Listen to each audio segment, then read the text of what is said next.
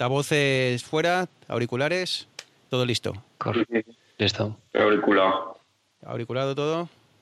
Pues nada, chavales, Sí. arrancamos.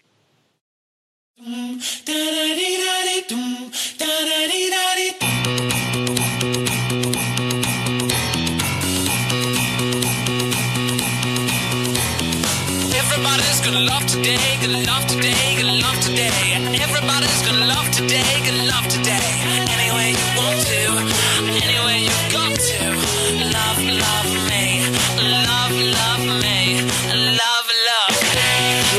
ah, bienvenidos a la segunda maqueta de Vidas Digitales. Vidas Digitales de momento, ya hablaremos del tema nombre. Podcast donde tres amigos hablaremos de tecnología, de gadgets, de gaming, de Apple, de Android, Windows, Mac. Somos geeks y nos gusta hablar de nuestras cosas.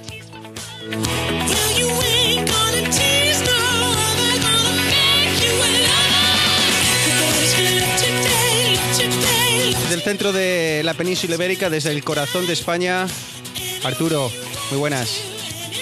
Buenas noches. ¿Qué tal ah, el- el- tras la primera eh, incursión en el mundo del podcasting? Bien, bien, con muchas ganas de este segundo episodio barra maqueta y además porque vamos a seguir hablando un poquito de Apple. Luego ya me haré sufrir, pero bueno, de momento contento.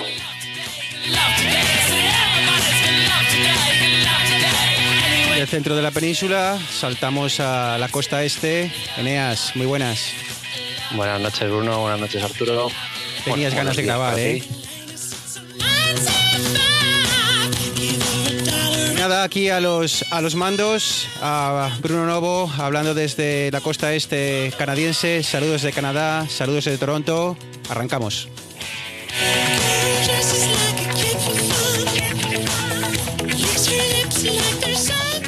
Nada, pues eh, aquí estamos, eh, una semana más, eh, tras el primer intento bueno, de la semana pasada y que tenemos que decir que ah, terminamos contentos, compartimos esto con, con gente de nuestro entorno y, y, bueno, la, la respuesta es buena, así que no sé, Eneas, ¿qué tal llevas estos me- primera semana de fama? ¿Se- ¿Te ha cambiado la vida o de momento sigue todo igual? Sí, no, de, de momento la calle ya, ¿no? no he tenido que firmar autógrafos de camino al trabajo y la gente, gracias a Dios, no me reconoce por la calle. Pero sí, como dices, la gente a la que, a la que le he podido enseñar el podcast, en general, bastante contenta. Muy buen feedback. eh, obviamente hay muchas cosas que, que mejorar, pero con ganas y con ilusión para seguir, seguir trabajando en ello. Arturo, por, por, la, por la zona de, de la capital del reino, eh, también eh, da fama bien, no has tenido ningún problema, ninguna groupie. No, no, y además que tengo muy mal selfie yo, que eso es un problema. Pero bueno, la verdad es que lo he compartido así en un círculo cerrado y o me quiere mucho o bueno, algo estamos haciendo medio bien por lo menos. Bueno, pues nada, se agradece. Por lo menos eh, a la gente parece que le ha gustado. Nosotros lo hemos pasado bien. Así que aquí estamos de nuevo, con, de nuevo ajustando tornillos, ajustando tuercas, eh, eh, con la esperanza de, de que esto eh, siga mejorando, siga mejorando poco a poco. Pues eh, bueno, vamos con un programa eh, que va a ser un poquitín distinto a, lo que fue la, primera, la primera prueba, en el que fue prácticamente un monográfico de, sobre la keynote de Apple. En este intentaremos tratar otros temas, si el tiempo lo permite. Y, hablar de algunas eh, otras cosillas que esperemos que, gusten y que, interesen a, los oyentes. Así que, bueno, eh, sin más dilación, eh, vamos a empezar con, con una de las grandes novedades de esta semana, que ha sido la presentación o el lanzamiento de iOS 12, el nuevo sistema operativo de Apple para iPhone y iPad.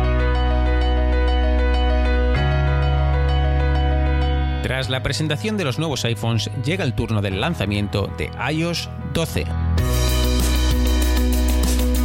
Desde el pasado 17 de septiembre ya es posible descargar la nueva versión del sistema operativo para iPhone y iPad y que llega cargada de novedades. Con el rendimiento por bandera, lo primero que notarás cuando instales iOS 12 serán aplicaciones que se abren con mayor rapidez, animaciones más fluidas y transiciones mucho más ágiles. Otra de las novedades más celebradas por los usuarios son las nuevas notificaciones. Ahora las notificaciones quedarán agrupadas por aplicación. Por fin diremos adiós a aquellas interminables listas de notificaciones tras horas sin mirar el teléfono. Sin duda, otra de las funciones que más dará que hablar serán los atajos de Siri. Ahora iOS 12 permitirá que cada usuario cree sus propias acciones frecuentes y asociarlo a un mensaje de voz de forma que cuando se lo pidas a Siri, esta acción personalizada se ejecutará automáticamente.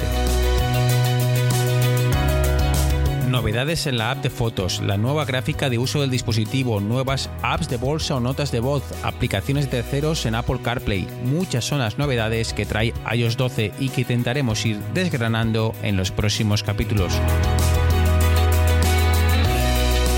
Si tienes un iPhone 5S o posterior, entonces no lo dudes, actualiza iOS 12 y sube el volumen. Arrancamos el análisis del nuevo sistema operativo.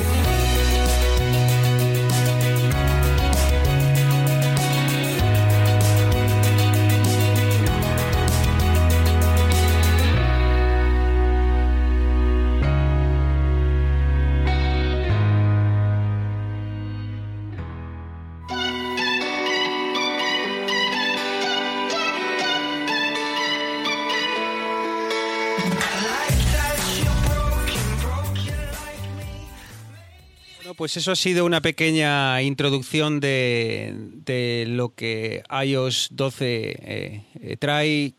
Como, como es habitual, eh, iOS, las presentaciones de, de- Apple eh, siempre, cuando lanzan un sistema operativo, anuncian unas, un, nada, no sé si decir un 10% de, de todas las novedades que trae y poco a poco, a base de usarlo, a base de leer, vas descubriendo todos los pequeños detalles. Pero bueno, hoy cubriremos eh, las principales novedades, las, eh, cómo, cómo estamos eh, viviendo esta primera semana con, con el nuevo sistema operativo en nuestros dispositivos.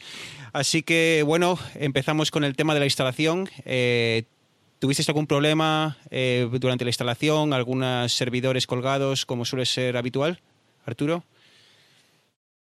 Pues yo a las 7 estaba pendiente, que es a la hora que, como sabéis, Apple libera, libera las versiones. Y la verdad es que me tardó como 10 minutos o así en aparecer la, la actualización.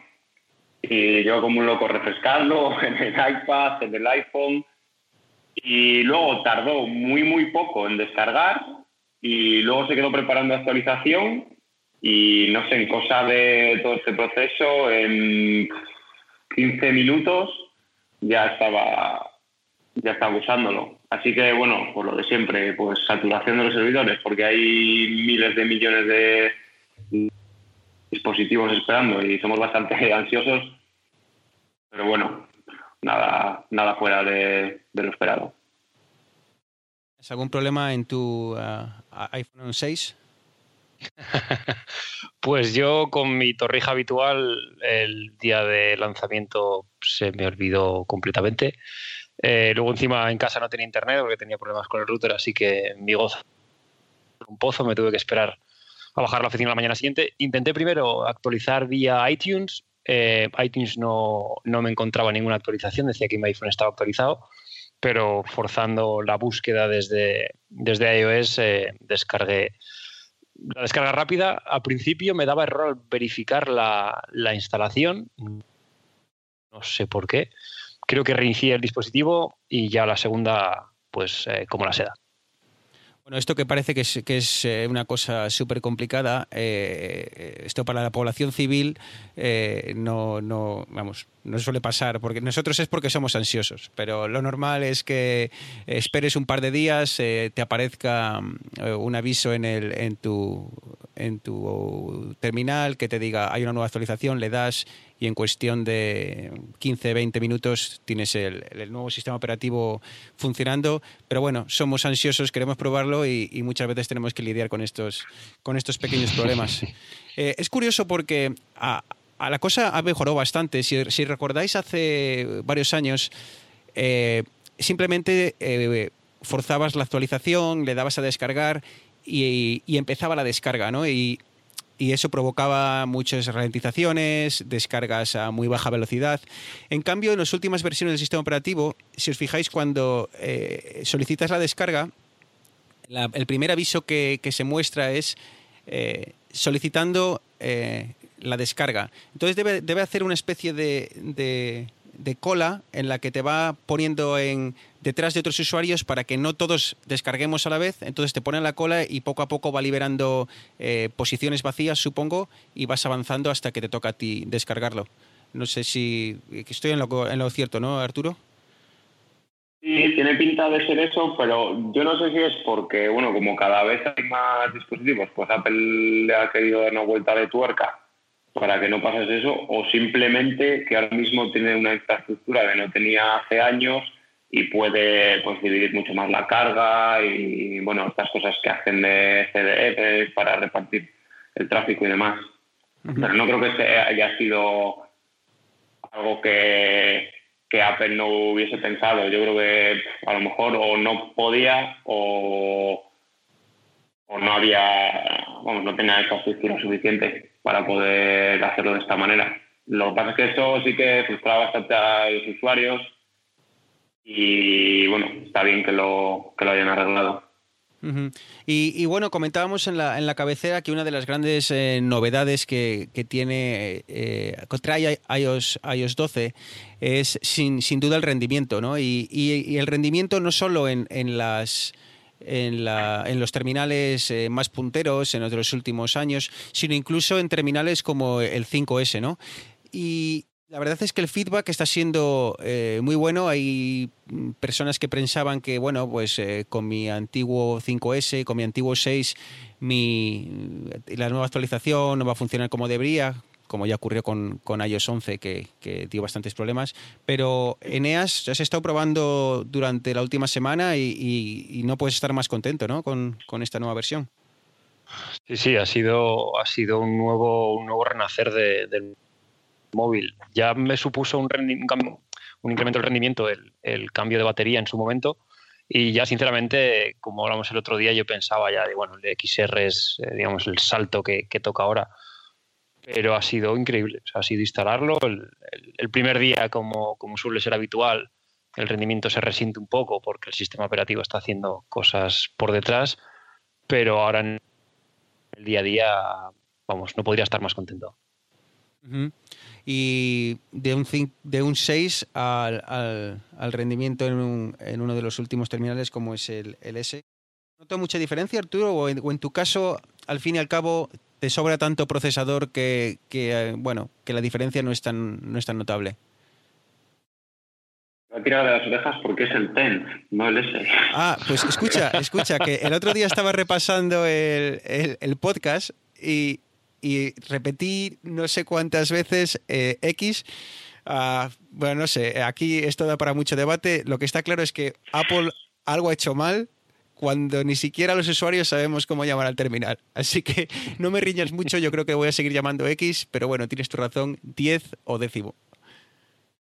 Ay, yo confieso que también suelo llamar X que 10 o décimo. Y de lo que comentabas, eh, yo sí que lo notaba, incluso teniendo el 10, incluso teniendo el 10, que había cosas que sí que sí que iban un poco a tirones, pero solo como en determinados momentos. O sea, a lo mejor estaba utilizando el móvil 5 minutos y había 10 segundos en el que iba fatal. Sobre todo me pasa utilizando las aplicaciones de Telegram y de WhatsApp, que creo que no se han actualizado todavía a iOS 12. No sé si al volver a lo mejor a recompilar con ese para esa versión van a van a tener cierta cierta fluidez. Y luego respecto a ellos dos en general, pues lo que decía Neas, que bueno, al principio tiene que indexar y tiene que hacer un montón de cosas y sí que se nota un poco torpe, pero luego muy fino. De hecho, me pasaba con el teclado que estaba acostumbrado a escribir con un pequeño lag y al no tener ese retardo se me hacía incluso, incluso raro. Pero bueno, esto a las horas te acostumbras y, ningún problema, porque además si te vas a quejar que va demasiado bien, pues mal estamos. Y, desde el punto de vista del, desarrollador, Arturo, para- eh, bueno, pues no tenemos ni idea de, de- lo que es desarrollar una app. Eh, ¿Supone muchos cambios o supone un, un reto, un, un nuevo lanzamiento de, de- de un nuevo sistema operativo como iOS 12? Pues la verdad es que no. O sea, tienen problema las aplicaciones híbridas, las que se hacen con otras herramientas que no son las que proporciona Apple, suelen tener bastantes problemas. Y luego, por ejemplo, el año pasado hubo, eh, bueno, problemas no, pues hubo que hacer algunas adaptaciones a las nuevas pantallas más grandes. Pero eh, iOS 12, yo todas las aplicaciones que tengo, creo, tuve un error muy raro en una que habían cambiado un componente, pero vamos, las aplicaciones nativas en principio no tienen problema y, y- muchas veces mm, para que disfruten de las novedades, simplemente con abrir el proyecto y darle otra vez a compilar y subir es suficiente. Y, bueno, pues de todas estas novedades que habéis estado probando hasta, hasta ahora, eh, hemos hablado del rendimiento como la, como la más importante. ¿Hay alguna de estas como, bueno, las más destacadas? Bueno, no sé si realidad virtual podemos considerarla como una destacada porque al final, como comentábamos el otro día, es eh, en el día a día apenas se utiliza o de momento apenas se utiliza. No sé si habéis eh, jugado con pues con la aplicación de fotos, por ejemplo, que, que trae novedades o los atajos. Yo me quedo con las notificaciones agrupadas. Sí, Sinceramente, por fin. me, me parece el, el no tener 10.000 millones de notificaciones, poder agruparlas por grupos, por gente, por... eh, tampoco es que tenga mucho más para jugar, porque al tener el 6 eh, atajos no tengo, la cámara está ligeramente limitada, entonces yo ya con eso me, me doy por satisfecho. Las notificaciones, una cosa, no sé, habéis estado trasteando, pero a me parece muy útil que las puedes gestionar desde la propia aplicación. Y yo qué sé, por ejemplo, notificaciones del tipo Groupon o Burger King o cosas de esas que no las tienes que atender ahora, pues con un gesto le dices, eh, espera un segundo, lo voy a mirar, mostrar en el centro de notificaciones y directamente no te interrumpen y eso, vamos, me parece genial. De hecho, de esa manera me deshecho yo creo de la mitad de las notificaciones que, que me llegaban. No sé si habéis podido echarle un vistazo a esa parte. Sí, sí, hay, creo que es una, una nueva forma que llaman algo así, como es una especie de, de no molestar, pero algo así como que, o como silenciarlas, ¿no? De forma que, eh, corrígeme si, si, si estoy equivocado, pero como que entran, la notificación entra, pero en lugar de eh, mandarte un aviso, se queda ahí en el centro de notificaciones pendiente de que, bueno, pues dentro de cuando tú tengas un rato, entrar y, echar un vistazo, ¿no? Como tú dices, hay, hay cosas que, bueno, dices, bueno, tampoco creo que ahora me vaya a cambiar la vida porque Groupon haya sacado una, una nueva oferta. Sí, efectivamente, además se puede, estas notificaciones se pueden enviar, algunas, no sé si creo que hay un límite, se pueden enviar sin siquiera pedir permiso al usuario. O sea, ha cambiado bastante la parte de, para los desarrolladores de las notificaciones. E incluso hay unas notificaciones que puedes enviar de... Creo que tienes que pedir primero permiso a Apple, que te las tiene que aprobar, pero en plan de, pues yo que sé, una alerta, un huracán. Es una aplicación que notifica un- un- que hay huracanes que te llegan estando el móvil en no molestar. Ahora que comentas esto de los huracanes, ahora aquí en Canadá han estado probando. Hubo, mucho debate por cuando eh, creo que fue la última temporada de, huracanes en el, sur de, Estados Unidos, cuando, claro, eh, llega una catástrofe de estas, se caen todas las comunicaciones y, al final la, la gente le queda prácticamente la radio y, y poco más, ¿no?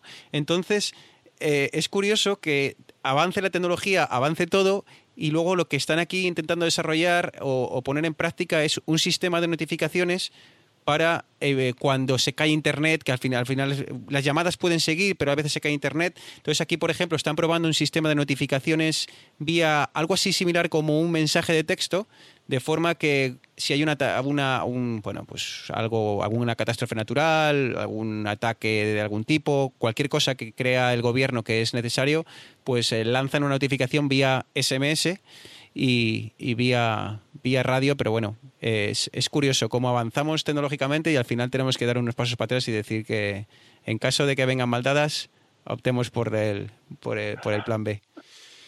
Pero, pero bueno, eh, no sé, aplicación de fotos, si habéis eh, trasteado, yo es que no soy muy fan de la aplicación de fotos, uso lo mínimo, eh, creo que Google está a años luz, pero no sé si alguna de las otras novedades que hayáis trasteado y que os haya gustado.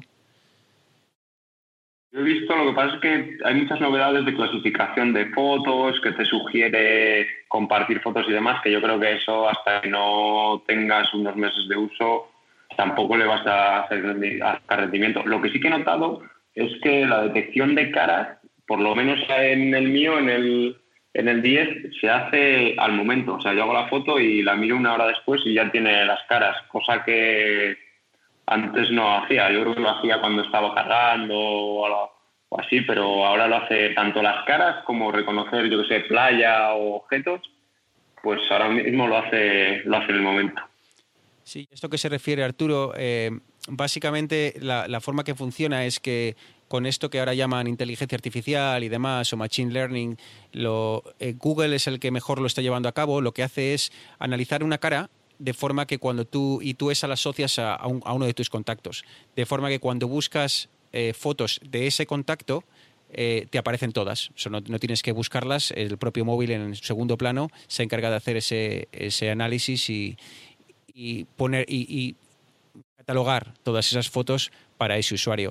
Y hay cosas que son súper llamativas, eh, que incluso eh, Google, no sé si Apple es, tan hábil para esto, pero Google es capaz de, eh, desde que una persona es un bebé hasta que es adulto, eh, va- es capaz de ir reconociendo los cambios en, las personas, de forma que eh, cuando tú buscas eh, una foto de tu sobrino, pues le ves desde que nació hasta que cumplió, yo qué sé, 15, 16, 20 años. Es, es una de esas cosas en las que el Machine Learning es, es, es útil. Sí, bueno, aquí el problema siempre, pues eso, que Apple el Machine Learning lo utiliza dentro del dispositivo, es decir, no sale la información de tu, de tu dispositivo, entonces, claro, no es lo mismo tener los servidores súper potentes y los datos de millones y millones de personas que utilizarlo en tu móvil y además solo, solo con tus datos. Pero bueno, yo creo que pues a lo mejor no vas a hacer un detector de imagen que detecte un cáncer, pero algo así sencillito como son caras y demás, yo creo que sí que sí que son capaces. Incluso, de hecho, el Face ID, Face ID sí que es capaz de, de reconocer cómo vas envejeciendo, si un día te dejas barba, las gafas y, y otros cambios menores que, que se dan en, en tu cara, vamos. y eso que estamos ahora mismo con, con la segunda generación de, del chip neuronal, la red neuronal que, que ha implementado Apple desde el, desde el, A11, el, el- el A11. Perdón. Entonces, estamos viendo los primeros pasos de Apple en, en realmente la, la computación asistida por, por inteligencia artificial. Evidentemente, como, como bien comentabais, Google está muy por delante porque es algo que lleva haciendo bastante tiempo en, en el, en la puerta trasera, por, por la parte de atrás de todos sus, servicios, la mayoría de sus servicios, pero yo creo que, que si Apple enfoca bien eh, los recursos que tiene dentro del móvil para la inteligencia artificial y computación asistida, yo creo que podemos ver cosas muy interesantes. Y Eneas, has, has estado probando, has estado comprobando cuántas horas de uso eh, has hecho de cada aplicación, viendo cuántas horas pasas en el Instagram? O, o, a- o de momento es Sí, que creo, creo que tengo un problema con el Instagram porque creo que el 60% del tiempo solo que sea con utilizo el es Instagram. Así que, pero bueno, al final no van a cambiar mis hábitos por saber cuánto tiempo estoy delante de qué aplicación. Sí, yo creo que lo veo más como un- una, un apunte gracioso decir, mira, Bueno, pues pero semana- hay, hay una parte muy, muy interesante y quizá Arturo pueda darnos más datos, pero es eh, esta opción de tener el teléfono eh, como a nivel familiar, de forma que tú, eh, como digamos padre, madre, eh, añades varios teléfonos bajo tu, tu paraguas y, y los consideras como parte de familia y dices, estos son mis hijos. Y Arturo, creo que hay alguna opción de incluso limitar accesos y demás a ciertas aplicaciones, ¿verdad? Y se puede poner un simple aviso o incluso, bueno, pues una contraseña. Yo creo que si, pues si eso, si tienes hijos, pues puedes controlarle a qué aplicaciones puede acceder, a cuáles no, limitar el tiempo. Yo creo que eso, para la parte de control parental, está es muy interesante. Incluso yo creo que puedes ver las páginas web, incluso que, que visita tu hijo. Así que, como dice Eneas, a lo mejor para uno mismo pues es simple información y al final no le haces ni caso, pero, pero yo creo que como control parental está, está bastante bien. Y además esto viene ligado al, al control también de la batería, porque ahora la batería hay gráficos que dicen la carga que tiene, la aplicación que, han- que, vamos, que está consumiendo tu batería, que eso ya lo tenían antes, pero o bastante menos detallado. Y ahora a mí, por ejemplo, he visto que hoy en el gimnasio no sé qué he hecho, estaba escuchando podcast y me ha fundido el 50% de la batería de la aplicación de podcast. Así que, bueno, tendré cuidado. Y además, el otro día estuve viendo una de las presentaciones que hacen en la conferencia de desarrolladores. Esto hace que los desarrolladores puedan bajarse informes de este tipo de cosas cuando sus aplicaciones gastan mucha batería y, y corregir esos errores. Así que espero que Apple vea que se ha fundido la mitad de la batería hoy y arregle la aplicación de podcast. Pero era la aplicación nativa de Apple. Sí, sí, sí, era, era como sí. Wow. Bueno, Curioso. y como, como, como- no sé si Neas querías comentar algo, perdona, creo que te he cortado. No, no, digo que curioso que, que Apple, que es el primero que tiene acceso a su sistema operativo para optimizar, el, bueno, que, que el- que la aplicación te casque media, media batería en, en una hora. Buah. Dato Ha curioso. sido algo raro con, con las descargas y no sé, porque no lo tenía guardado y le había guardado un par de ellos y luego sin estar guardados, no sé, no sé, ha pasado por ahí.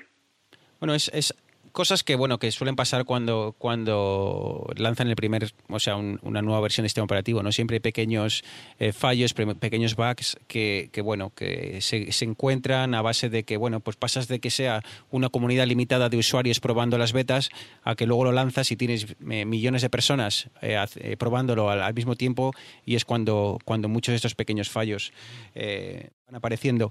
Y como decía al principio, hay grandes novedades que llenan titulares. Eh, para mí, una de esas pequeñas novedades que apenas se hace hincapié, pero que a mí más eh, me han gustado y, que más estaba esperando, era el tema de las contraseñas. ¿no? En, en futuros episodios eh, podemos cubrir cómo funciona un gestor de contraseñas, por qué es interesante usar un gestor de contraseñas, pero así en una forma muy, muy breve es básicamente un programa en el que, una aplicación donde tú eh, guardas todos tus passwords y solo recuerdas un password muy potente que luego te da acceso a todos esos passwords. Generas passwords aleatorios para todas las aplicaciones y o, webs o demás y luego recuerdas tú solo un password muy grande y muy difícil de, de adivinar que te da acceso a esos passwords.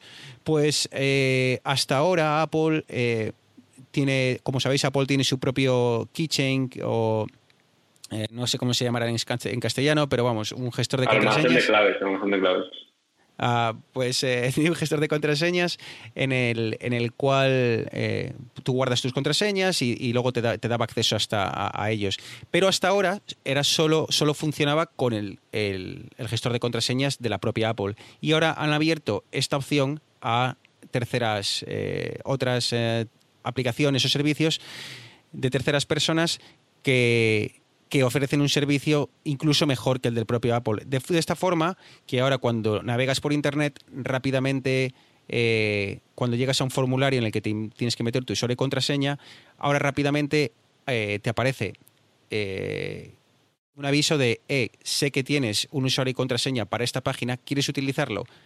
haces clic en él, pones tu huella dactilar o, tu, con Face ID, te reconoce la cara y boom, ya estás, ya estás dentro sin tener que haber recordado ningún password o hacer diferentes eh, pasos como se, hacía, como se hacía hasta ahora. No sé si habéis eh, descubierto alguna novedad por ahí que, teníais ganas de probar y que os ha, os ha llamado la atención.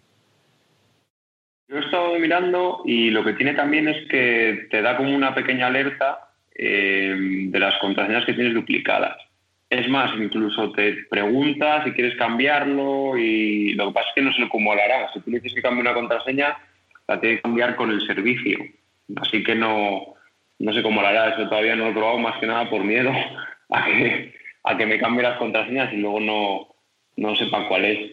Y luego otra cosa muy interesante que lo había oído pero no me acordaba y el otro día me ha saltado eh, un mensaje de validación de, no sé, sea de una transacción del banco o algo así, pues ya directamente, cuando recibes el mensaje, eh, el sistema la lee y el código que te envía el banco lo, lo rellena. ¿Te refieres a ese eh, mensaje de texto que cuando intentas entrar a una web te dice te hemos enviado un mensaje de texto y que luego tienes que meter el código? Pues ahora, ahora Apple es capaz de, cuando recibes ese SMS, reconoce que es un SMS relacionado con ese servicio al que te das a acceder, llámese banco o llámese mm, lo que sea, entonces eh, eh, toma ese código de 5 o 6 cifras, lo mete directamente en la página y no tienes tú que copiarlo y pegarlo. Eh, aparte de las notificaciones y de lo contento que estás con el rendimiento, ¿alguna otra cosa que hayas visto o que tengas ganas de probar en el futuro? Quizá los emojis estos nuevos. No, la verdad es que no, no estas chorradas, bajo mi punto de vista, no me, no me llaman. Eneas me hubiese gustado haber visto un poco más de. ¿Qué fue lo primero que nos envió Arturo cuando instaló iOS 12? No nos dijo cómo me gustan las, notificaciones agrupadas. No, me, no nos dijo, me encanta la nueva gestión de contraseñas o me encanta cómo funciona el código fuente de este nuevo. No. ¿Qué hizo? Un, emoji. Y más que estuve como 10 minutos haciéndolo y tampoco se parece tanto. Es bastante complicado, la verdad. Yo la gente parece que es muy normal, pero tampoco es tan sencillo hacer que se parezca a ti. Pero, esto lo veo como los primeros, los emojis, que es como pues una chorrada que pasa desapercibida, pero a mí me parece muy interesante la parte de, de incluirlo en FaceTime porque a lo mejor por temas de privacidad pones un memoji que es parecido pero no te identifica y pues puedes tener conferencias pero conservando conservando tu privacidad. Arturo, si tú crees que vas a tener una conversación de trabajo con tu cara de un perro ¿eh? y, que toda esa conversación fluya de una forma seria. Vale, pues un perro con, que, se mueve a la vez que tú hablas o que, ah, que ahora saca la lengua, porque era gran novedad, que ahora los emojis sacan la lengua. Y tú crees que la gente que está reuniéndose contigo va a pensar que eres una persona normal, vas apañado. o sea, pon, en jaque tu privacidad y haz la y, y muestra tu cara ¿eh? a, a lo loco. A ver, yo creo que sí que es algo más de sacar músculo y decir, mira, pues puedo hacer esto y ya veré para qué lo, para que lo utilizo en un futuro que algo, como dices, que, sí, que, Esto lo veo yo más bien como lo, como de lo que hablábamos el otro día de, las demos de realidad aumentada. ¿Es realmente necesario perder 10 minutos en una keynote en decirte que ahora, de- ahora detectamos que sacas la lengua. No sé, Bueno. Yo creo que hay otras cosas que, en las que se podrían centrar. No sé eh, si lo que más me molesta es- este tipo de. Sí, cuando pero vende presentan estas cosas- móviles, ¿eh? O sea, la carita vende muchos iPhone. Yo creo que ahí, ahí está claro. A ver, si lo hacen es por algo. Eh, si a nadie le interesan los emojis, pues a mí lo que me llama la atención es cuando lo presentan y, y se cae, el, el teatro en el que lo están presentando se cae, una ovación cerrada porque ahora el emoji saca la lengua, ¿sabes? Pero bueno, oye, eh, como dice Arturo, si lo hacen por algo será, pero a mí todavía me cuesta verlo. Cuando tenga, si es que tengo un iPhone que lo permita, ya os enviaré mi, mi cara con... Con, eh, con ¿Sabes emoji. qué es lo primero que vas a hacer? No, claro, lo voy a hacer para solo para, para escucharos. y, y bueno, eh, el tema de que nos queda por tratar así de iOS 12, porque es que podríamos extendernos aquí durante horas, pero eh, es qué dispositivos eh, eh, son compatibles. Básicamente, si tu dispositivo tiene iOS 11, eh, funciona con, con iOS 12. Eh, en iPad, bueno, en, en iPhone, por supuesto, es desde el iPhone 5S, eh, un móvil que si no me equivoco debe tener ya cerca de, de los 5 años. Y, y en, en el iPad, no sé, Arturo, ¿tienes o Eneas, tenéis el dato exacto desde que hay compatible? Mm, no, creo que es a partir del iPad Air 1. Puede ser, eh, pero prácticamente, y como digo, es, es todos los eh, todos los iPad y todos los dispositivos que hasta que hasta ahora lo tenían. Pues por ejemplo, en el, eh, en el, en el iPad desde el iPad Mini 2, iPad Mini 2, 3, 4, Sí. luego el iPad Air. iPad Mini 2, a partir del iPad Mini 2, iPad Air, iPad de quinta generación y luego, bueno, sexta, iPad Pro y demás. La verdad es que es Que- bastante, bastante grande. es muy grande. de- es de es muy grande y, y- y es un es un guiño que muchas veces a Apple o a las, estas empresas se las critica, dicen, hablan de obsolescencia programada, de que quieren sacar un nuevo sistema operativo para dejar de lado a otros usuarios. Y aquí Apple está dando servicio a un iPhone 5S que ahora voy a comprobar de qué año estamos hablando, pero yo creo que como mínimo estamos en 5 o 6 años al menos que para un teléfono o algo un, un tecnológico es eh, llamativo. Que tengo aquí 2013, exacto. O sea, son 5 Sí. años desde su lanzamiento. Así que Claro. Dato Que curioso, el- Apple también el- está intentando 10 días. No, digo que, que dato curioso, un poquitín a colación con lo que hablamos sobre el, el procesador de 64 bits del, del iWatch eh, cuarta generación. El iPhone 5S fue el primero en tener el, el procesador de 64 bits. Con lo que se ha visto que, que fue un- una apuesta de futuro de Apple que ahora se ve, como dice, con un, un móvil de 2013, cinco años después sigue teniendo actualizaciones de sistema operativo con un incremento del rendimiento, por lo que he podido leer, eh, pues increíble. Es que es la diferencia entre el 5C de su día y el XR de ahora, que tienen uno no tenía el mismo procesador que el tope de gama y esto sí, el XR tiene el mismo, o sea, bueno, va a tener cuando salga el mismo procesador y eso, pues, bueno, para mí por lo menos es muy, muy, muy importante a la hora de, de elegir uno u otro. Y también eh, Apple, a diferencia de, años atrás, se está convirtiendo cada vez más en una empresa que ofrece servicios, ¿no? Está ahora con, con eh, los servicios de iCloud, de almacenamiento, con Apple Music y, y ahora, bueno, como sabemos, hay muchos rumores de que está trabajando en futuros sistemas tipo, tipo Netflix y al fin y al cabo tener una base de productos, eh, o sea, dar eh, servicio a, teléfonos de hace cinco años, lo que te permite es tener un, una, un margen o una cantidad de usuarios activos enorme, ¿no? Y al final es potenciales clientes de esos, de esos servicios que, como, como digo, ahora Apple está promocionando como Apple, Apple Music o los futuros sistemas de o competidores de, de Netflix. Y bueno, Servicios, aplicaciones, porque, porque también se lleva, de las aplicaciones de pago se lleva una parte, de muchas suscripciones también, también se lleva una parte. Entonces, si tú pones una plataforma en la que por un lado los desarrolladores pueden tener su aplicación en la última versión sin dejar atrás los dispositivos, porque, a ver, en Android es súper complicado. Pero en iOS llevamos ya muchísimas versiones y hay muchos dispositivos y es que, pues no sé ahora mismo, pero WhatsApp y muchas aplicaciones punteras, pues creo que funcionan desde iOS 8 o le van quitando soporte a versiones. Creo que Twitter mm, quitó soporte a iOS 9 o algo así. Y eso es muy, muy importante, porque al final le dices al que va a hacer la aplicación o al que va a comprar un móvil que ese móvil va a poder usar Twitter hasta dentro de muchos años y a los de Twitter que se hacen se apuestan por esa aplicación van a poder tener la última versión también durante muchos años. Y ahora vamos a lo que a lo que importa. ¿eh? hemos estado hablando de, nuevos sistemas operativos. ¿Qué habéis hecho con los primeros ingresos tras el éxito rotundo del primer eh, episodio? Contadnos iPhone XS o 10S, Apple Watch. ¿Habéis pasado por caja? Yo sigo, sigo agarrando la tarjeta fuerte y esperando a ver el XR en vivo.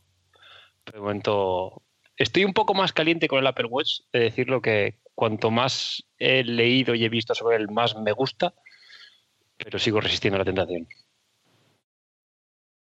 yo igual. Has pasado por caja seguro. Eh, intento resistir la tentación del, del Apple Watch porque, bueno, y además se ha demostrado, porque en todo, o sea, todos los artículos, y de hecho, eh, Vodafone y Orange, que son los que ofrecían, pero es que además ya no es solo el 4, sino que el 3 con LTE, pues salió un viernes y yo creo que los primeros bien, pero a partir de las 5 de la tarde se empezó a saturar y la gente no pudo dar de alta el, el Apple Watch LTE hasta, hasta el lunes. O sea que, que algo tiene que a la gente, ya no solo el reloj, sino que el LTE llama mucho la atención. Pero bueno, yo de momento el iPhone sé que no, que no lo voy a cambiar y el Apple Watch mm, de momento no. Como ah, varias veces ha comentado Arturo eh, y hemos comentado LTE, LTE, básicamente eh, lo que LTE es, significa que el Apple Watch tiene conectividad móvil. Eh, el Apple Watch cuando salió inicialmente era un teléfono que estaba 100% vinculado al iPhone. Si el iPhone necesitaba internet, si tienes el, Apple Watch cercano a tu teléfono, este recibe notificaciones, mensajes y demás. Eh, ahora, desde hace dos desde el año pasado, se lanzó eh, la versión LTE o la versión celular, también llaman, que básicamente lo que te hace es eh, dar cierta libertad y, poder dejar el, teléfono en casa. Y esto nos lleva a un tema bastante interesante que ha dado bastante de qué hablar en, el mundo, mundo geek esta semana en Twitter, en, grupos de Telegram, con el tema de cómo funciona exactamente el LTE. Necesito un teléfono, necesito un iPhone, puedo comprarme un, un reloj eh, con LTE sin tener ningún dispositivo de Apple. Eh, Arturo, ha sido esto bastante eh, el tema de, discusión de esta semana. Sí, además hablaba todo el mundo. Un día decían una cosa, al día siguiente se desdecían. La verdad es que ha sido bastante, bastante polémico, pero es porque también el funcionamiento es bastante, bastante extraño. Así por, por resumir. Primero, el LTE, o sea, el que tiene conectividad con redes móviles supuestamente independientes, intenta eh, conectarse a Internet a través del iPhone que tiene, al que está vinculado. Es lo primero porque es lo que se conecta a través de Bluetooth y es lo que menos energía necesita. Si no es capaz de encontrar el, el iPhone al que está vinculado cerca, intenta conectarse a una red Wi-Fi conocida, es decir, que le haya transmitido el iPhone. Y ahora también, desde WatchOS 5, la última actualización, incluso te puedes conectar directamente desde el Apple Watch a una Wi-Fi, que yo, por ejemplo, en casa, la mía no la tenía cogida, no sé por qué. Bueno, o sea, tiene que transmitir el iPhone, pero bueno, pues hubo un fallo y no lo hizo. Eh, entonces, si, si intenta conectar por Wi-Fi, lo que hace es buscar si el iPhone al que está vinculado está en esa misma red Wi-Fi. Porque si no, no puede conectarse a Internet porque lo que hace es como de puente el iPhone para salir a Internet.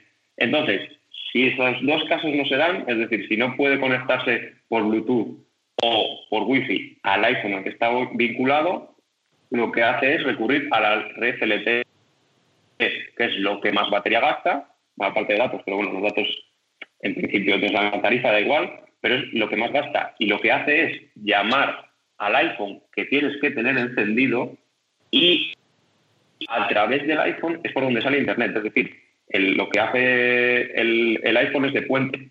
El Apple Watch no se conecta directamente a Internet, sino que a través de Internet se conecta a tu iPhone y el iPhone es el que realmente se conecta a Internet. Todo esto en las aplicaciones de terceros. En las aplicaciones de Apple no hace falta. O sea, directamente también es el mismo proceso, pero si está conectado a una red Wi-Fi, directamente, aunque tengas tu, iPhone apagado, puedes mandar un mensaje por iMessage, puedes recibir llamadas, pero, y, pero solo con las aplicaciones de Apple, nativas de Apple.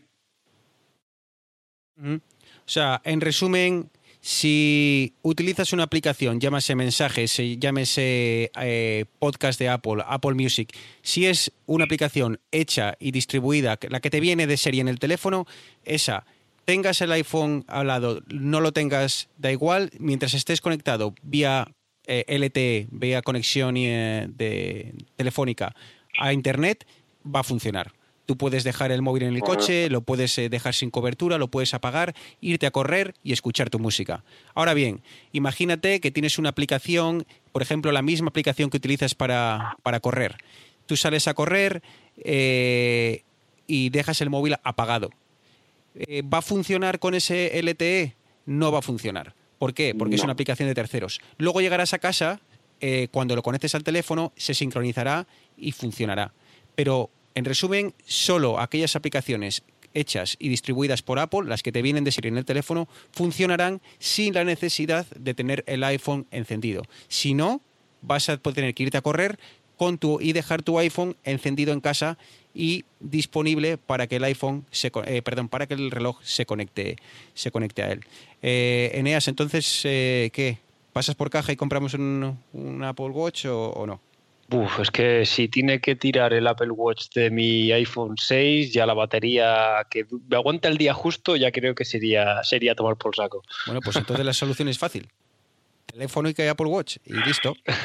En tres capítulos de vidas digitales lo hacemos. 1.500 euros y venga. Bueno, no, 1.500 no. Si compras el XR, a lo mejor sí. Si compras un XS o el XS Max, casi que te vas a los 2.000 porque ya que andará el HomePod por ahí, ya que tienes la cartera suelta, como decía Bruno el otro día, ya paso un, Apple TV 4K y una funda y no sé qué, y al final sí, lo que dices. 2.500 euros. Al final, eh, Apple sabe muy bien cómo hacer desde el otro día el, el XS Max, que os mandé la foto desde el aeropuerto y la verdad es que no me extraña que la gente se haya tirado como pumas a por él, porque es que o sea, la pantalla es enorme, con mucha calidad pero es que además no notas un terminal torpe como es el Plus. O sea, yo nunca había ido un modelo Plus, pues, pues, por el precio también, porque te ahorras algo de dinero, pero porque lo veía como muy mazacote. Y este, aun teniendo las mismas dimensiones, pues yo el día que quiera renovar el iPhone, ya lo metería, lo metería en la ecuación. No sé qué pensáis vosotros. Es que esos 1.500 euros Madre mía, es que es muy difícil de justificar tal cantidad de, dinero en un, en un, terminal móvil. Que, no sé, eh, a mí es que no, no, termino de ver, no termina de aportarme ese extra que, no te hace tu teléfono actual, ¿no? O sea, tener un XS, bueno, pues por eso ahora yo creo que el éxito del XR, ¿no? Porque quizá eso que los usuarios que tenemos un, teléfono de, anteriores generaciones echamos de menos, bueno, pues la eliminación del, botón de inicio, eh, utilizar los gestos, el desbloquear el teléfono con, con, con Face ID, con la cara, todo eso te lo va a dar un XR. O sea, para, para justificar el salto de un XR que ya de por sí es caro, como decía Enes el otro día, a un teléfono que va a ser 300, 400, incluso, no sé si en el XR igual son 500 o 600 dólares más, eh, a no ser de que sea un capricho muy grande, me cuesta mucho justificar tal inversión. No, no creo que en un usuario de a pie más allá del, bueno, mayor dimensión de pantalla, eh, sea algo que, que vaya a, no sé, a calar, a calar entre la gente. A lo mejor precisamente hacer iOS que mejore el rendimiento en dispositivos antiguos es para intentar convencerte de que a precio por año de disfrute no son tan caros, ¿no? Claro, a ver, Sí, eh, si tu teléfono Sí, dura cinco a ver, años... también en eso te doy la razón que el, el procesador del iPhone 6, por ejemplo, comparado con el, con el A12 Bionic, seguramente va a, en- va a envejecer de una forma bastante, bastante diferente. Pero aún así, es que incluso No, pero no de procesadores, móvil- sino de, sino de estrategia de Apple. Entonces, es decir, te voy a vender un móvil más caro, pero te voy a decir que ya estás viendo que lo vas a poder utilizar muchos años. Claro, pero es que estamos hablando del doble. Yendo al precio del iPhone 6, iPhone 6S, estamos hablando que el iPhone XS Max es el doble de lo que en su día costó. Es, o doblas el precio de amortización por año, digamos, el- lo que te costaría tener un año ese móvil si lo tienes X años, o tienes que doblar el, periodo de tiempo en el que vas a mantener el móvil. Entonces, Eh, es lo que- Está claro que, que si para todos aquellos que tengan un iPhone 10, eh, la compra de un, de un 10S es muy difícil de justificar a no ser de que bueno tengas un capricho y mira, eh, vendo el que tengo, eh, pongo un poco más de dinero y me lo compro. Pero no creo que los usuarios del, del 10 hayan salido corriendo a las calles eh, a, por un, a por un 10S. Y en tema de la vejez, pues bueno, al final el que marca la vejez yo creo que es el procesador, ¿no? Y en el XR tienes el mismo procesador. Seguimos pendientes de ver el tamaño de pantalla, de qué tal se va a ver, de la calidad, pero creo que al usuario de a pie eh, la pantalla del XR va a ser más que de sobra, va a tener un procesador que le va a dar esa vida útil de los próximos cinco años, por lo que, no sé, eh, habrá que ver, habrá que ver cómo se vende. Igual en Estados Unidos se vende el, XS Max eh, como churros, lo iremos viendo. Pero en el resto de mercados, no sé, como decís vosotros, me parece que se escapa un poco de presupuesto. Yo por lo que he visto, en España, el- en grupos de Telegram y noticias y demás, eh, ha tenido bastante más éxito y se ha agotado bastante más el XS Max. Claro, porque es, al final es el que te aporta bueno. algo. Eh, tú, Arturo, que tienes un, un 10 eh, y te doy, yo te pongo al lado un 10S y como sea del mismo color, no sé si yo en, en tu día a día ibas a notar bueno, grandes, grandes novedades, ¿no? Por eso siempre buscas algo un poquitín más diferente y dices, bueno, pues ya que voy a gastarme el dinero, voy a por el, voy a por el Max. Así que, bueno, veremos a ver cómo, cómo van esas ventas. Y bueno, pues eh, continuando con lanzamientos, aprovechamos y dejamos al menos por ahora un poco de, de lado el tema de, de Apple. Ya hemos dedicado prácticamente una casi 50 minutos hoy, el programa del último de, la semana pasada, todo para, para la manzana mordida. Así que vamos a, bueno, a cambiar un poco de aire. Seguimos en el mundo geek.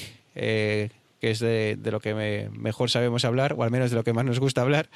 Y Eneas parece que el mundo de las ah, gráficas eh, de ordenador ha sufrido una de esas presentaciones que, no sé, parecen a, a priori muy como un potencialmente un cambio de generación brutal en el mundo de- del gaming. Sí, hasta, hasta ahora, bueno, hasta ahora, desde hace ya muchos años, el, mercado de las tarjetas gráficas está dividido en dos, dos compañías eh, bastante grandes o extremadamente grandes. Por una parte tenemos a, ATI, que bueno, en su momento fue comprada co- por AMD, y luego el otro gigante es, es Nvidia, que es la marca que ha estado dominando el mercado en los últimos tres, cuatro generaciones de tarjetas gráficas. El último lanzamiento que hizo Nvidia fue en 2009, la, las- en 2009, perdón, en 2016, fue la serie, la serie GTX 1000, 1000, 1030, 1050, 1060, 1070, 1080. Y llevamos dos años sin, sin tener un, cambio de arquitectura.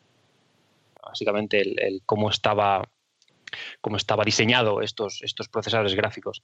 Sí que ha habido revisiones eh, de, de nuevas tarjetas gráficas ligeramente más potentes, ligeras modificaciones, pero ha sido, no ha sido hasta hace poco más de dos, tres semanas las que eh, se presentaron oficialmente las, las, nuevas tarjetas gráficas, las RTX 2070, RTX 2080 y, RTX 2080 Ti, que es el, modelo más, más bestia.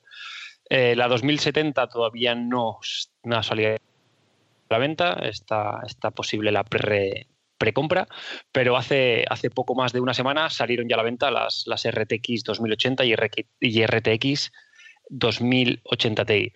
¿Cuál es la, principal diferencia eh, con, la gama anterior, con, la serie, con la serie 1000? El ray tracing. Eh, y esta palabra, este palabra que suena tan, tan raro, básicamente es un nuevo, un nuevo modo. Realmente no es nuevo porque ya se conocía, ya era una, era una técnica que, que ya lleva haciéndose sobre todo en la industria cinematográfica.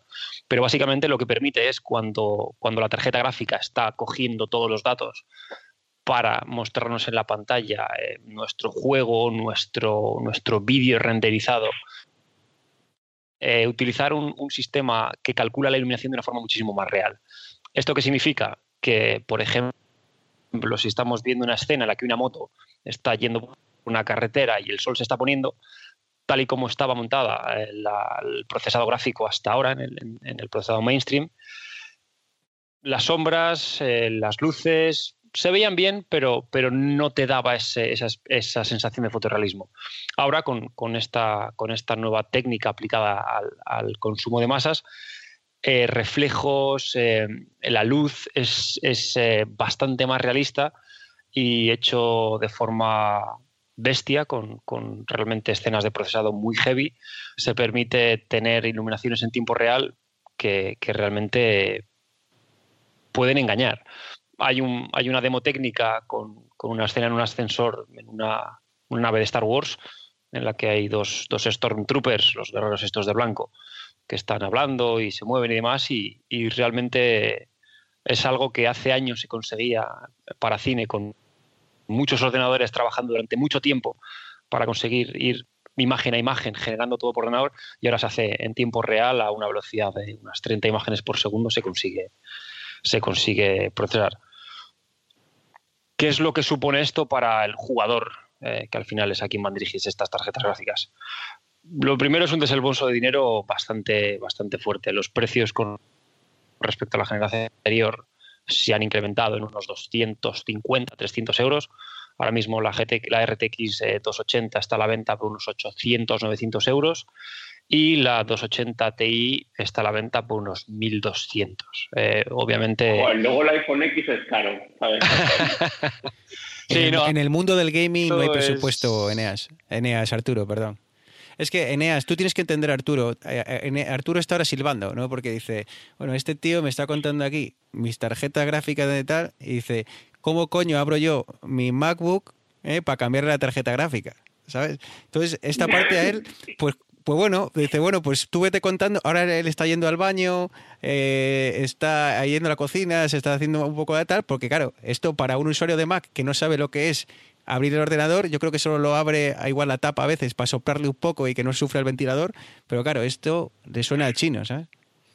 Sí, no, esto tienes que estar, tienes que estar en el mundo oscuro de Windows para poder disfrutar de, todas las ventajas. Me, he puesto un poco, me puse un poco al día y con cosas que he oído de la parte, eh, me lo llevo a mi terreno, de la parte de Mac y básicamente el problema más gordo de, de jugar en Mac es es el, driver, porque no hay aplicaciones, o sea, tú si haces un juego solo para Mac, utilizando la API de Metal y demás, puedes hacer juegos con unos gráficos muy buenos y, y que se ejecuten en gráficas que tampoco son de otro mundo. Pero creo que parte del problema viene, viene por ahí, por la parte tecnológica más que, más que el propio juego. Sí, esto ya podemos hablar algún día de, de los drivers API básicamente es el, intérprete entre el sistema operativo, tu, Windows 10, tu Mac OS y, el, y, el, y la tarjeta física. Es la que traduce, digamos, la, información de, uno hacia otro. Eh, hay, una, hay una, API, eh, la, más conocida y la más utilizada es DirectX, es, eh, ahora mismo creo que es DirectX 12, eh, soportada por Windows, el 90% de los juegos están desarrollados. Hay otra, otra API que se llama Vulkan, que eh, ya podremos comentar en su día, pero ofrece un rendimiento muy bueno y no está tan limitada como, como DirectX a, a sistemas De hecho, hay un, o sea, hay una traducción de un driver que traduce de Vulkan a, a Metal directamente. Correcto. Que, vamos, esa era la esperanza de Mac para los juegos. Pero bueno, al final la gente que tiene un Mac no tiene para jugar, o sea, no lo tiene para jugar, ni tiene un, un hardware en el Mac para jugar. Entonces, pues no merece. O, hacen alguna solución que que no requiera trabajo a los desarrolladores para hacer el juego, que incluya también buen rendimiento al Mac, o no hay nada que hacer. Está perdida la batalla.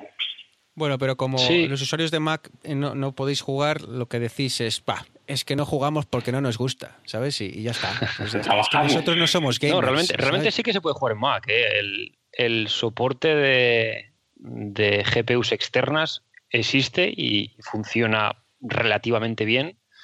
Evidentemente el soporte de drivers, como, como comenta Arturo, es un poco limitado, pero si las cosas avanzan por el, por el camino que están avanzando, no sería extraño llegar a tu casa y conectar tu, tu MacBook a secas o tu MacBook Pro a una caja por Thunderbolt y, y jugar. Déjame, déjame traducir un poco esto. Que que- esta, frase, déjame compras traducirla un momento. Te compras Eh, un portátil, o sea, un Arturo MacBook no me deja traducir. más comedido, que es lo que llevas a todos los sitios y luego, pues sí, pues tienes la opción de llegar a tu casa y enchufarle un monitor y una tarjeta gráfica y, poder jugar. Sí, pues básicamente es eso, ¿no? Es eh, los eh, para, para jugar eh, a un videojuego o para realizar tareas que necesitan un gran procesamiento gráfico, como puede ser edición de, de vídeo y demás, los ordenadores tienen algo así que algo conocido como GPU, que es la vulgarmente conocida como tarjeta gráfica, y muchos ordenadores de hoy en día, como pueden ser eh, los portátiles, muchos de ellos vienen con una tarjeta gráfica, pues eh, digamos así, de andar por casa, ¿no? Para hacer las cosas mínimas, más, más básicas, que es más que suficiente para el 90% de los mortales, menos ese 10% que se dedica a jugar o al tema de la edición gráfica. Entonces, una solución que a día, ha salido a día de hoy y que está empezando a calar entre, dentro del mercado es lo que llaman una GPU externa, que básicamente lo que es es tú llegas a tu casa y tienes una, un dispositivo el cual se conecta vía cable, vía eh, Eneas ha, dicho Thunderbolt, que no deja de ser otro- una conexión tipo USB, pero bastante más rápida, lo conectas a, a través de tu ordenador y ganas esa potencia gráfica que eh, el portátil o el ordenador de por sí no tiene. Entonces, bueno, pues tienes la libertad, la movilidad de irte con tu, con tu portátil a donde quieras y luego llegar a casa y para hacer, ya sea, llámese juegos, llámese eh, edición eh, eh, gráfica, pues bueno, tienes esa opción, lo conectas y no tienes que cargar todos los días con una tarjeta gráfica que al final muchas veces no se usa y añade peso y grosor al, al dispositivo. Y nada, Eneas, te dejo continuar después de esta pequeña aclaración. No, simplemente igual que, igual que pasa con los iPhones X10S y 10S Max. Ha dicho X. Estas nuevas X, estas nuevas tarjetas gráficas. La apunto, la apunto la falta. Entonces, básicamente ya por el rango de precio se va de, de cualquier persona que no sea un entusiasta, un entusiasta, perdón. Principalmente están dirigidas para la gente que quiere jugar a una resolución de 4K, que básicamente es eh, nuestras teles de toda la vida, bueno, toda la vida, modernas de estas televisiones planas, es como si tuviésemos cuatro pantallas en 2x2. Eh, si queremos jugar a, a 4K con, con velocidades de tasas de imágenes por segundo mayores a 50, 60, la 280, las 2080 está muy bien. Si queremos jugar a 4K ya modo bestia con todo al máximo y sin límite, la 280, la 2080 Ti sería lo suyo. Pero ya digo, 800, 900 euros, 1300, 1300. Realmente tienes que ser muy entusiasta para, para comprarlas. Por eso yo, sinceramente, no voy a cambiar de gráfica, pero sí que estoy bastante expectante de, de que salgan las, las 2070, que seguramente serán la opción más, más balanceada en cuanto a rendimiento y, y precio. Pero bueno, es, es un... Una es pregunta, Eneas. Eh, perdona que te interrumpa, De Bruno. nuevo, sí. Eh, ¿Y cómo envejecen estas tarjetas? Es decir, yo en mi época que jugaba, salía no sé qué juego, el Resident Evil 1. Bien, mi tarjeta tiene 4 megas de RAM y lo, y lo soporta. Pero al año siguiente, Resident Evil 2, uy, ya necesitas una que tenga 8. ¿Y esto ahora cómo, cómo está? ¿Cuántos años puedes estirar estas tarjetas? Bueno, esto, la diferencia con los móviles es que el móvil depende de que el sistema operativo esté optimizado. Eh, En el caso de las gráficas, tienes que ir bajando tus expectativas. Entiéndase, ahora mismo las tarjetas gráficas vienen con 8 GB de, RAM, 11 GB de RAM. Realmente por recursos no vas a tener problema. El- el factor limitante aquí es la capacidad de procesado. Eh, año cero puedes jugar con todo a tope sin ningún problema. Año 2, pues ya no puedes jugar con todo a tope, tienes que ir bajando eh, calidad. Al final depende de, cómo quieras eh, sacrificar eh, visualmente el juego para, para tener una, una experiencia confortable. Yo he mantenido gráficas durante 4 5 años sin ningún problema. Al final, como yo digo siempre, si el juego es bueno, la experiencia es buena. Si el juego es malo, por mucho que, que veas luces y se vea todo genial, será un juego malo. No, me- eh, está claro. Al final, lo que eh, vemos, parece que, por lo que estás contando, que, que a diferencia de lo que vemos en el mundo de los procesadores, en los que creemos que hemos llegado a un punto en el que, bueno, pues eh, quien más que menos le da igual usar un procesador de hace dos, tres años que uno actual, eh, para, como digo, para un usuario normal. Parece que en el tema de, de los juegos de ordenador, del gaming, por lo que comentas, si no obtenemos mejores gráficos y mejores es porque el hardware todavía sigue siendo ese cuello de botella que, que nos permita explotar. Todavía no tenemos una, un hardware que digamos, puff, ha llegado a este punto, no hay, ya, ya puedo estar dos, tres, cuatro años con él que eh, tengo de sobra. ¿no? Entonces, por lo que veo y por lo que comentas, parece que en el tema gráfico aún estamos un poco, eh, bueno, eh, experimentando e intentando conseguir esa tecnología que nos permita desarrollar todos los juegos a, a- a tope de, de, bueno, pues no sé, de calidad, ¿no? Sí, a ver, lo de siempre, si te compras la tarjeta gráfica más cara, te garantizas mejor rendimiento durante más tiempo. Eso es ley. Si compras gama media, sabes que en ese momento vas a tener algo decente, pero en dos años vas a estar totalmente vendido. Sí que es cierto que el, tema de, como tú bien dices, el tema de procesadores ya ha llegado a un punto en el que se evoluciona, obviamente, pero el, el salto de rendimiento no es tan grande. Pero ya hemos visto, como comentaba yo antes, el, el caso del ray tracing, la, la simulación de rayos. Eh, hasta hace no mucho tiempo era algo totalmente impensable que nuestra, nuestro ordenador pudiese, eh, pudiese hacerlo, ya que estaba, se hacía con granjas de ordenadores, cientos de ordenadores conectados en paralelo. Ahora mismo una tarjeta gráfica de mil euros sí es cara, pero lo puedes hacer en, en tu salón. Entonces sí que se va avanzando, lo que pasa es que el, el tema de llegar al fotorrealismo, no ser capaz de diferenciar realidad o videojuego o, generado por ordenador, todavía queda, todavía queda un, largo camino. Bueno, y lo que no va quedando es, es casi tiempo. Como siempre, eh, hacemos un guion que, añadimos cosas pensando y luego nos enrollamos a hablar y el tiempo se nos va. Eh, para mí, yo encantado. Para mí son las 7 de la tarde. Yo, si queréis, podemos seguir charlando otras tres horas más. Pero yo entiendo que vosotros te- tenéis que responder ante vuestros jefes mañana. Así que eh, dejamos para, para el próximo episodio, próximo capítulo que esperemos que llegue. eh, eh, pues un tema que es bastante, que tocamos el primer día, que es el tema de los procesadores. estamos ante mm, procesadores móviles que son tan tan capaces o no como o, más incluso que los que los propios procesadores que tenemos en el ordenador Eh, ¿Podrá Apple en un futuro eh, dejar de lado a Intel y empezar con sus procesadores eh, ARM? Es un tema que nos va a llevar bastante tiempo. es un tema súper interesante y no quiero que, que quede aquí algo tratado rápido. Así que si os parece bien, lo dejamos para, para el, próximo, el próximo día. Y, bueno, eh, con esto yo creo que ya llegamos eh, prácticamente al final.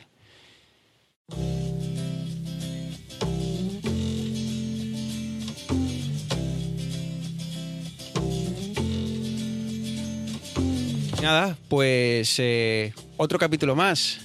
Y, y ya van dos. ¿eh? Eh, y bueno, pues eh, seguimos, eh, creo que pasándolo bien. Veremos a ver si este suena. El, el primero sonó.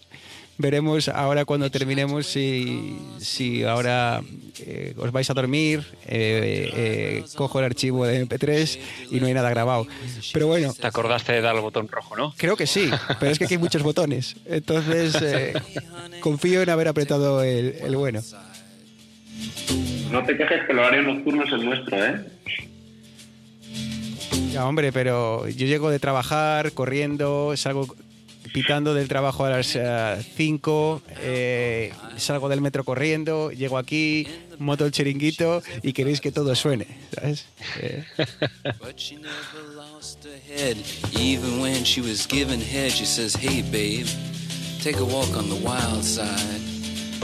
Así que bueno, pues no sé si será la semana que viene, si será dentro de dos semanas, si será entre semanas, si será eh, durante un fin de semana. Iremos viendo. Eh, como sabemos, esto es una prueba.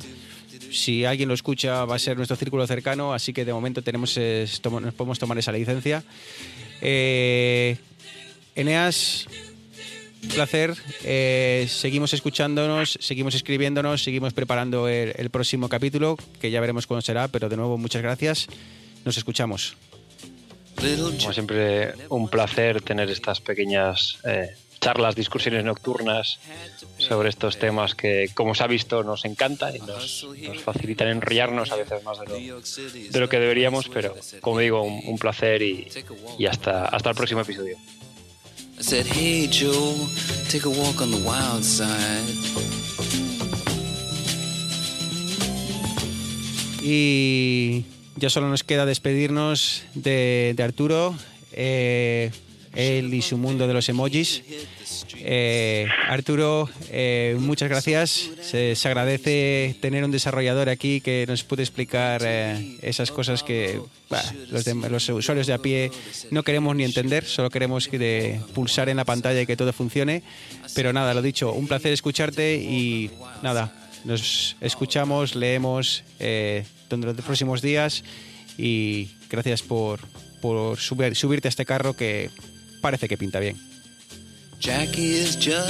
Pues nada, muchas gracias, muchas gracias a vosotros, a Neas y a ti, sobre todo a Neas hoy por comentar esta parte de, de las tarjetas gráficas, que es un mundo que tenía un poco olvidado, pero bueno, ha estado bastante, bastante interesante e incluso contestando dudas que, que nos surgían a ti y a mí.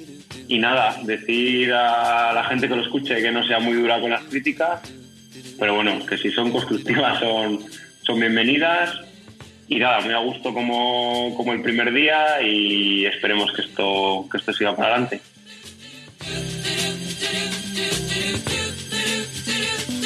Pues nada, ya veis, gente que sabe, por eso me junto a ellos, ellos hablan, yo escucho, yo simplemente toco aquí, un poco aquí, un poco allá, intentando que todo suene y como habéis podido escuchar es un placer eh, estar con ellos y, disfrutar de, de todo lo que saben. Así que nada, eh, segundo capítulo, esperemos que guste, esperemos que suene. Si todo va bien, nos vemos en un tercer episodio de lo que de momento, hasta el día de hoy, se llama Vidas Digitales. Muchas gracias.